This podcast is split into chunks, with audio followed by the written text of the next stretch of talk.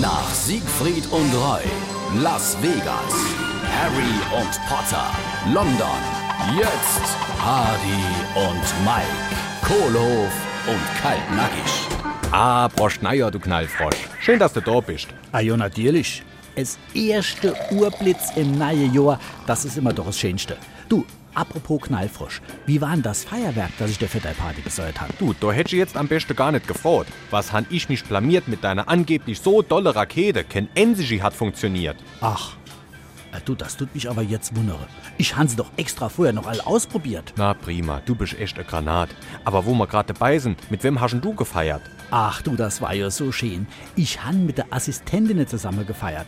Du, das war äh, richtig Party. Wir han unsere Requisite-Raum hinter der Bühne, den haben wir ganz leer geräumt und alle Gare zusammen aufs neue Jahr angestoßen. Ach, das hört sich schon ganz schön an. Waren sie all da? Jo, sogar die ganz nei. Es Ling aus China. Unsere asiatische zellsägte Jungflau. Du, das war toll. Es Ling? Jo, was war denn da so besonders dran? Ach du, die ist immer so höflich, immer zuvorkommend, so anständig. Mir hatte um acht kaum angefangen zu feiern, da sagt Doris Ling schon zu mir, dann mal guten Lutsch. Hardy und Mike, Kohlhof und Kaltnackig. Gibt's auch als SR3 Podcast